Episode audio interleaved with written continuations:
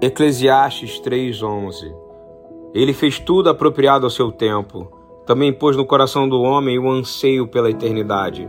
Mesmo assim, ele não consegue compreender inteiramente o que o Senhor Deus fez. A coisa mais natural do mundo para nós é focar nas coisas deste mundo, no aqui, no agora, em todas as coisas que competem pela nossa atenção, trazendo uma distração destruidora sejam elas boas, ruins ou as feias, nossos olhos se distraem, os olhos são a candeia da alma. Não me interpreta mal, eu quero apenas dizer que nós temos que focar naquilo que é principal, naquilo que é primícia, naquilo que é o primogênito, naquilo que é o único, o unigênito de toda a criação, aquilo que é eterno, de eternidade em eternidade, o nosso Senhor e Salvador.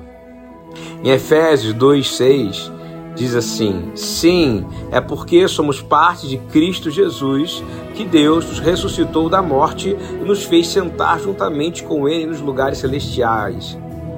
Uau, isso é incrível! Nós colocamos nosso foco nele e entendemos para onde vamos, aonde estamos e por que vivemos.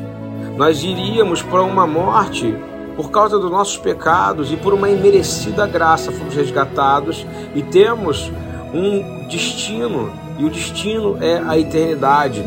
O salmista diz no Salmo 41: Louvado seja o Senhor, o Deus de Israel, de eternidade a eternidade. Amém amém. Ou seja, de eternidade em eternidade, nós poderemos adorar ao Senhor, viver para Ele.